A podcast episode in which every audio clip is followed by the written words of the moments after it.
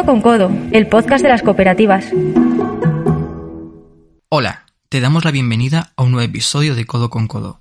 Yo soy Ale Robles y antes que nada queremos pedirte disculpas si notas que el sonido cambia un poco durante el episodio de hoy, pero hemos querido priorizar las medidas de seguridad para prevenir la propagación del coronavirus y asegurar el bienestar de nuestros invitados. Hoy tenemos con nosotros a Margarita Martínez, que es una de las socias cooperativistas que fundó Albaicín. Albaicín es una cooperativa en Peñaranda de Bracamonte, en Salamanca, y ahora mismo su principal actividad es la gestión de residencias de mayores. Bienvenida, Margarita. Muchas gracias. La historia del Baecín es bastante singular. Margarita, ¿te importaría contarnos un poco cómo fue la creación de la cooperativa? Bueno, pues la cooperativa ya intentábamos. Mm, había un movimiento en Peñaranda de Bracamonte de mujeres que queríamos trabajar. Yo soy de un pueblo y dentro de, Peñaranda pues, pues fueron como unas 100 mujer, 150 mujeres de los pueblos de alrededor. Fue un programa que llamaban Now y bueno, pero anteriormente pues habíamos estado trabajando con la trabajadora social, Feli, por el tema de que parece ser que había como, como, como que las mujeres querían trabajar, pero no sabían un poco en qué. Entonces, mm, a través de aquí, de Owen, nos dieron un curso de empresariales. No salió nada, pero tuvimos contactos con la Asociación de Plaza Mayor. Y bueno, pues así ya anduvimos hasta que vino el programa Now, que, bueno, pues 150 mm, mujeres fuimos a los cursos. Fuimos quedando ya a última hora poquitas y poquitas y, al final un grupito de cinco personas, pues hicimos la cooperativa. Hicimos una cooperativa a través de aquí de Owen que nos apoyaron muchísimo. O sea que. Y bueno, pues en un principio no podíamos definir mucho lo que queríamos porque tampoco había mucho ambiente de trabajo alrededor. La comunidad de, la ayuda a domicilio lo llevaban los ayuntamientos. Y bueno, ahí no podíamos meter un poco mucho mano porque solamente los casos establecidos, digamos, que, que quedaban ahí, que, que no los podían no, podían entrar en la ayuda a domicilio porque había unas horas determinadas y lo demás, esos los que nos, nos encontramos con ellos.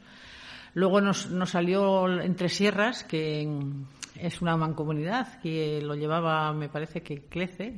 Bueno, pues llevaba la ayuda a domicilio establecida y al final lo tuvieron que dejar porque había pueblos que no nos daban el servicio y lo demás. Y llevamos 17 pueblos de la zona de Entre Sierras. Lo tuvimos un año y eso fue una experiencia muy buena. Muy buena porque nosotros realmente para lo que nos habíamos preparado un poquito. Desificamos un poco el trabajo porque si no nos hubiéramos quedado sin ello porque luego lo sacaron a concurso, se quedó una empresa con ello y, realmente pues es que no teníamos nada más. Entonces mm, éramos cinco socias eh, con mucha generosidad y con ganas de trabajar y de hecho las que andaban peor eran las que cobraban porque las demás no cobrábamos. y bueno, pues salió la residencia de Villoria y fuimos a por ella y nos la dieron. Una residencia pequeñita que nos costaba ir a hacer nosotras mismas los fines de semana porque no, no daba más dinero. O sea que nos turnábamos las socias y ya te digo que, ante todo generosidad y, decir que querías trabajar, porque yo tenía muy claro que yo quería trabajar, tenía 45 años cuando yo eché a trabajar. Entonces, pero que no quería cuatro horas para. Yo quería tener una seguridad social y que el día de mañana yo cobrara una pensión. O sea que para mí el reto era ese. Entonces, pues, pues a raíz de ahí, pues, pues nos fue muy bien el tema de la gestión de la residencia. Yo vi que era una cosa que me gustaba. Entonces, pues, pues seguimos adelante, seguimos adelante con la, luego nos salió en una en Montemayor, otra en el Cerro, pero casa, estoy hablando de casas de 13 personas, de casas existidas que llamaban. Y luego, pues hemos ido, pues abarcando un poquito eh, limpieza, lavandería, pusimos una lavandería y unas trabajaban en Peñaranda, yo era la que me dedicaba a salir fuera, que era la que tenía, vamos, que conducía.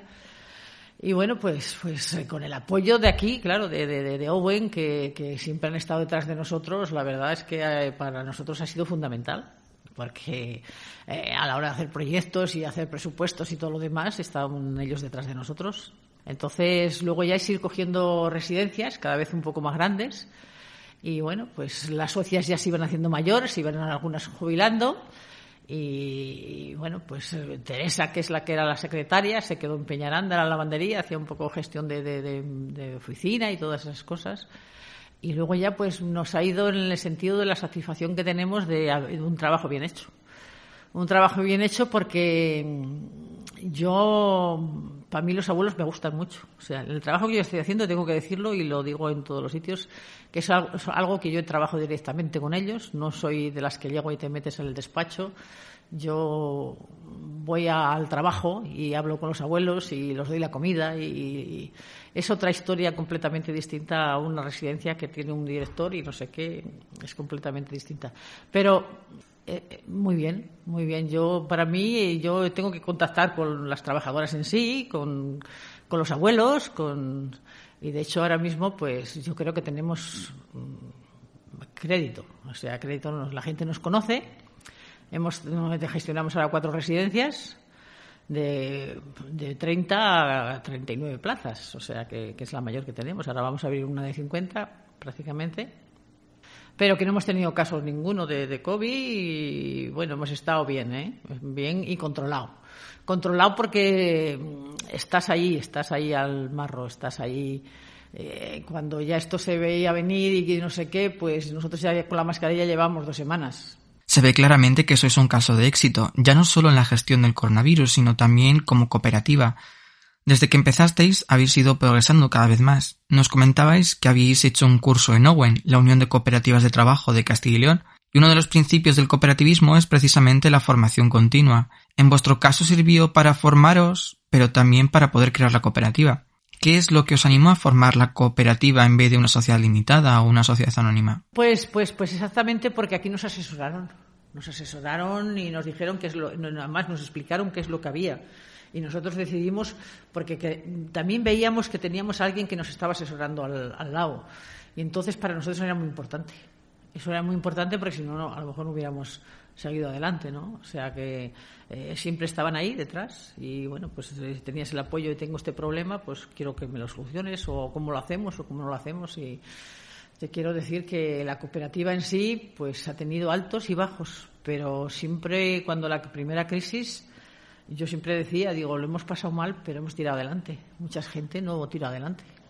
Y, también era por eso, porque la o sea, que, teníamos, teníamos muchas cosas. Teníamos residencias, teníamos lavandería, teníamos, llevábamos hoteles. O sea, te quiero decir que, que, eso para nosotros, porque a lo mejor, hombre, las residencias bajaron, bajaron bastante cuando la primera crisis porque algunos, algunos se llevaron sus abuelos a casa porque la pensión del abuelo pues era fundamental para ellos.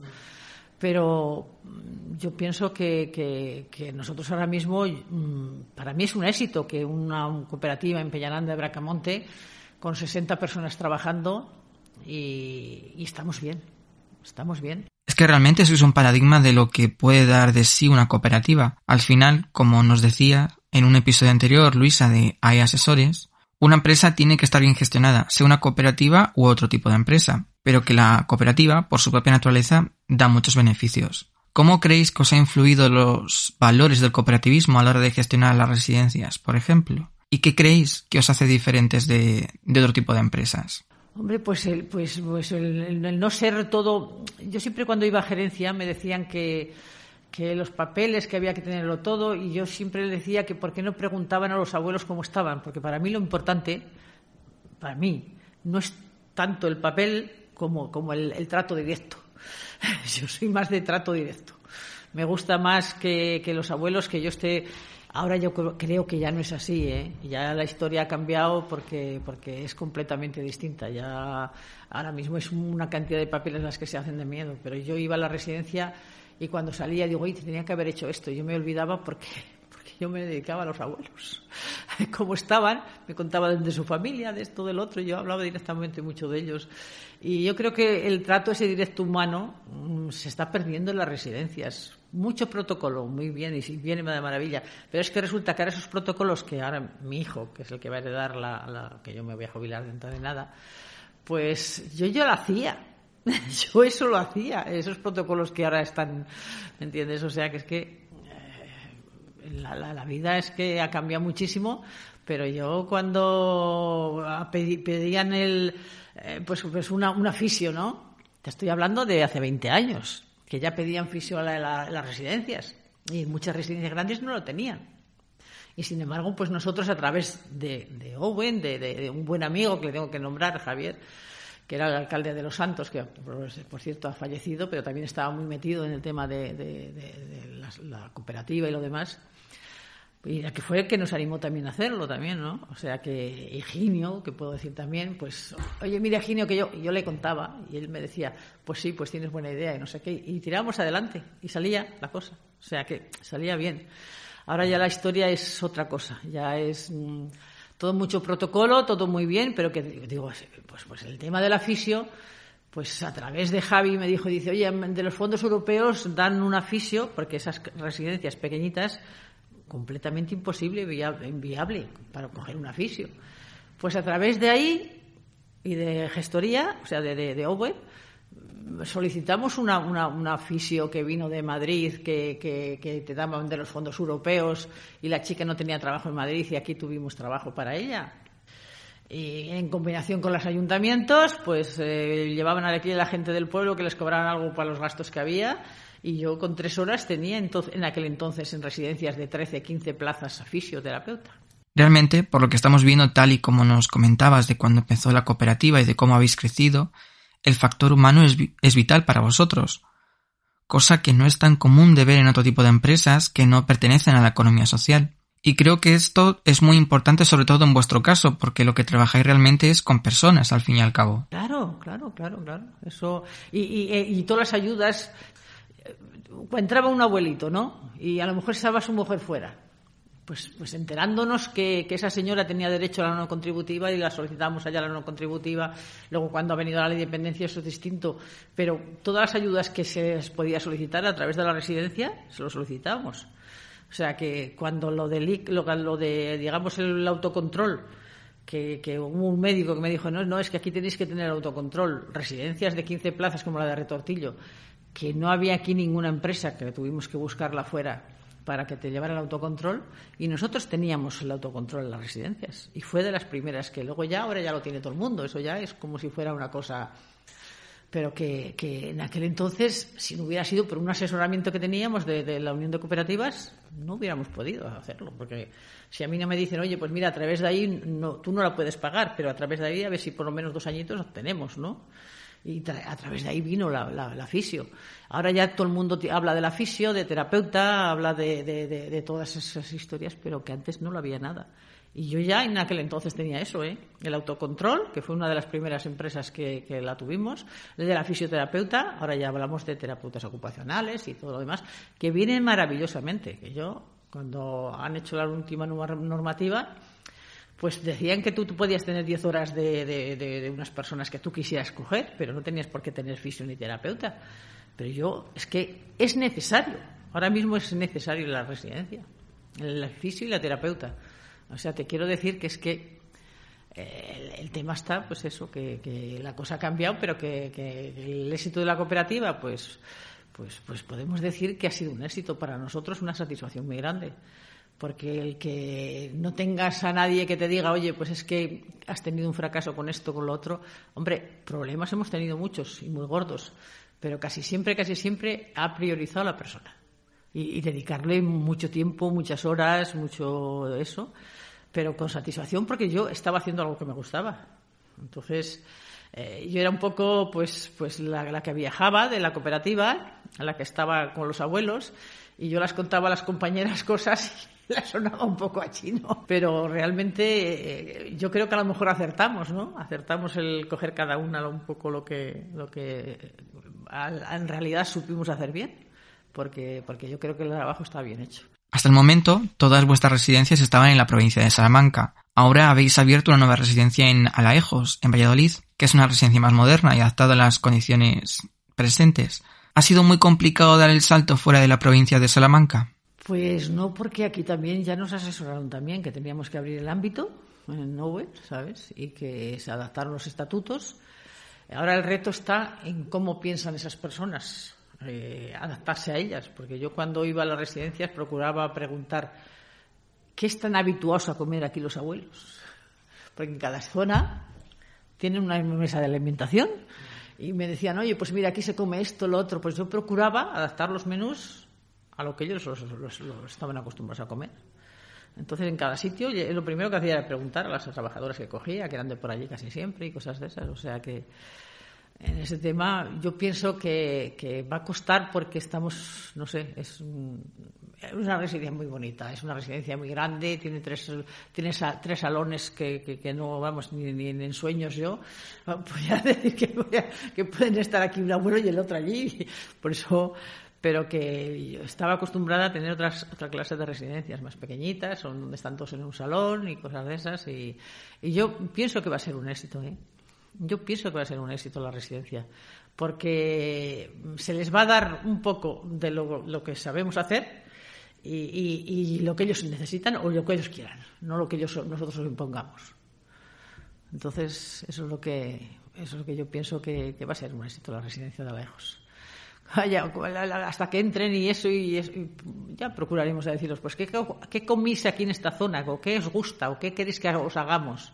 Y eso es lo que van a recibir. Eso que comentas dice mucho de vuestra forma especial de entender el trato a los mayores, porque en las residencias no siempre vemos que claramente se tenga tanto en cuenta la opinión de, de, nuestros mayores. Sí, sí, sí, sí, hay que tenerla, hay que tenerla. Y muchas veces, pues eso, ahora ya llegas y dices, bueno, tiene usted la ley de dependencia, tiene usted esto, cómo está su familia y no sé qué, y si su mujer se ha quedado fuera o es la mujer la que ha entrado y su marido, cómo, pues siempre la persona hay que mirar a ver qué es lo, cómo han vivido, qué necesitan, que no es igual decir, venga, vamos a firmar el contrato este es el protocolo y me, no sé qué, y no, no, no.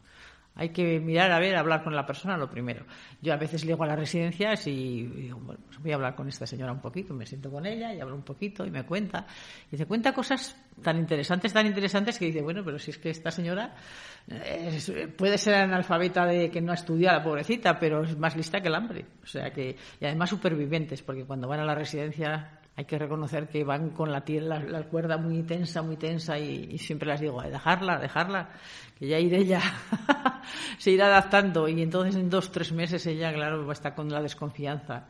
Pensar que llega a una residencia y, la abuelita tiene que desnudarse o el abuelito al auxiliar que no la ha conocido en toda su vida.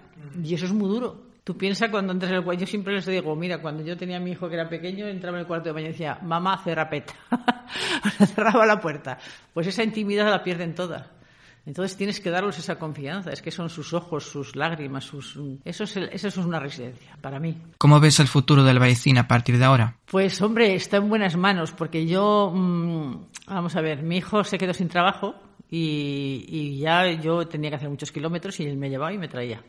Entonces estuvo a mi lado. Y yo no le he contado muchas cosas, siempre le dije, estate a mi lado y ves lo que yo hago. Entonces él ha aprendido bien el oficio y yo sí le he dejado que tirara adelante es porque a los abuelos los trata como yo quiero que los traten. O sea que yo pienso que, y además luego él tiene unas ventajas que yo no tenía que el tema de papeleo y de proyectos y de, y de esto, de de tener a Owen, pues tiene, mm, él sabe, se maneja. Entonces, tiene una combinación que, Ayer tuvimos un problema y me dice, ¿qué, qué, qué hiciste tú en un caso de estos? Digo, yo es que no tuve nunca un caso de estos.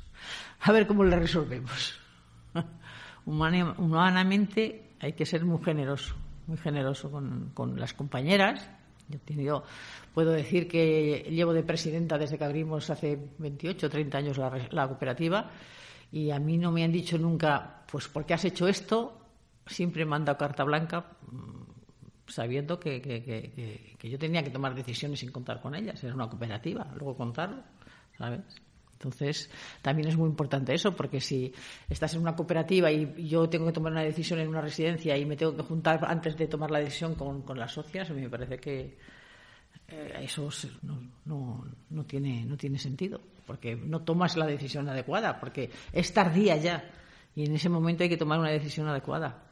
O sea que hay problemas porque somos personas humanas y nos va gente, pues cada uno de una manera, cada uno de una cosa y entonces pues es muy complicado, es muy complicado y luego se viene a adaptar y yo pienso que mi hijo pues creo que, que lo va a hacer bien. Lo va a hacer bien porque yo le veo, estoy con él, pero yo algunas veces, y es que no me cuentas nada, es que no me dices, digo, no, yo observo, yo cuando te lo tengo que decir te lo digo, pero vamos, que, que yo sé que él le gusta porque le gusta a los abuelos y se desvive por ellos. ¿Qué es lo que hay que hacer? Que es que eh, ayer yo llegué a Masueco y a una señora que estuve hablando con ella, pues digo, está demencia, pero de veces se da cuenta. Digo, dedicarla cinco minutos, por favor.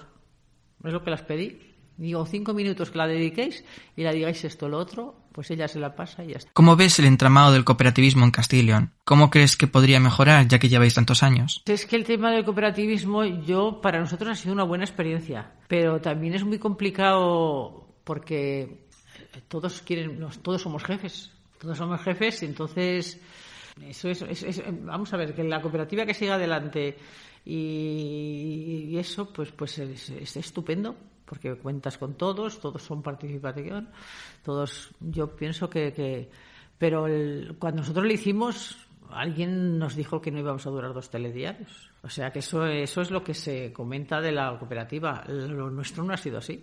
Entonces, incluso yo me acuerdo de Higinio que me decía, mira a ver que, incluso Amparo también, porque Amparo era entonces, mm, trabajaba aquí de laboral, ¿por qué no las invitas a que se hagan socias y tal? Y yo algunas sí que las invité y no quisieron. Ellas, la gente prefiere ir a trabajar, cobrar un sueldo, y es que nosotros no, el trabajo no termina a las ocho horas. Lo que, lo que hay que entender es eso, es que es que es a todas las horas y tienes un problema y cogerte el coche y te para pitando y lo que sea. O sea que, y, en, el tema de la lavandería, cuando nosotros lavamos un montón de ropa allí, pues a lo mejor el, restaurante que lavábamos, oye, necesito 700 servilletas y yo irme a hacer las 700 servilletas porque las necesitaba. Y ese era un domingo. Pero es que eso, pues no creas que todo el mundo está piensa que dice, no, yo mira, hecho de 8 a 3, me voy a mi casa y corto y me voy. Y aquí no puedes cortar. No puedes cortar porque eso es lo que ve mi hijo y yo digo, pues mira, está aguantando y cuando aguanta esto, pues lo va a aguantar y ya tira adelante. Yo pienso que mi hijo va a tirar adelante con. Ahora se quedará con Teresa y luego tendrá que meter alguna algún socio, alguna socia. Pero tiene que meter una persona que, que, piense un poco como él. Es que además vosotros habéis montado una cooperativa muy especial en la que tenéis unos valores muy claros y creo que eso no debe perderse y que el éxito que habéis tenido ha sido precisamente por eso. Mira, cuando nosotros nos pusimos a trabajar estaba la, la cooperativa de la Fuente San Esteban que se dedicaba a limpieza que fue cuando que les quitaron la ayuda a domicilio y eso y se fue al traste, no hacían otra cosa. Y aquí Plaza Mayor pasó lo mismo. Con Plaza Mayor pues fueron entonces ellas eran nosotros eran vamos, la mayoría de los meses no cobrábamos. O sea, te quiero decir. pero ellas se cobraban un sueldo y, eso. Pero bueno, luego la cosa cambió porque nosotros la suerte que tuvimos es que teníamos una diversidad de, de, cosas, de trabajos de, y tiramos para adelante aunque luego la mayoría ahora es el tema de, residencias. Y yo creo que el cartel que tenemos ahora mismo es como para seguir adelante porque, porque eh, yo veo en gerencia, yo sé que han venido y preguntan, oye, voy a abrir una residencia y les han hablado muy bien de nosotros. ¿eh? O sea que... Margarita, Muchísimas gracias por prestarte a participar en Codo con Codo y esperamos que os vaya todo muy bien. Pues yo agradecida a mucha gente. Mira, en este en esta en esta sala Agustín, que era el abogado que bueno, yo me acuerdo cuando yo dejé la residencia del Cerro y de Montemayor y se la dejé a unas trabajadoras, que de las que trabajaban, y le dije, digo, van a venir a hablar contigo, se quieren quedar con la residencia del Cerro y de Montemayor. Digo, pero mira a ver, habla las que ellas te entiendan. y se llama reír Agustín, ¿no? O sea que, pero yo llevamos aquí un montón de años, ¿eh? Nosotros llevamos desde que abrimos. Ellos abrieron la, la empresa, ellos hemos seguido. Y yo con Ingenio me he sentado y horas y horas y venga, que ha salido un presupuesto y vamos a trabajar el, proyecto y tal y no sé qué. Pero Margarita, si siempre vienes con prisas, pero que no sé qué, digo, pero ya vamos a ver, si es que yo vivo así, tú vives de otra manera, pero yo vivo así. Ahora, bueno, pues, pues a ver, Amparo se ha quedado ahí, pues tampoco ha cogido la, la unión con mucho, porque estamos como estamos, ¿me entiendes? La cosa ha ido a peor. Pero vamos, yo creo que tiramos adelante. Alguna cooperativa, alguna saldrá más y cosas de esas y y bueno, pues se ha ido perdiendo, pero a lo mejor es necesitamos un poco de ilusión también, mover esto un poquito y tirar adelante. Pues muchas gracias, Margarita. Y a ti, que nos estás escuchando, te esperamos en el siguiente episodio de Codo con Codo. Hasta pronto.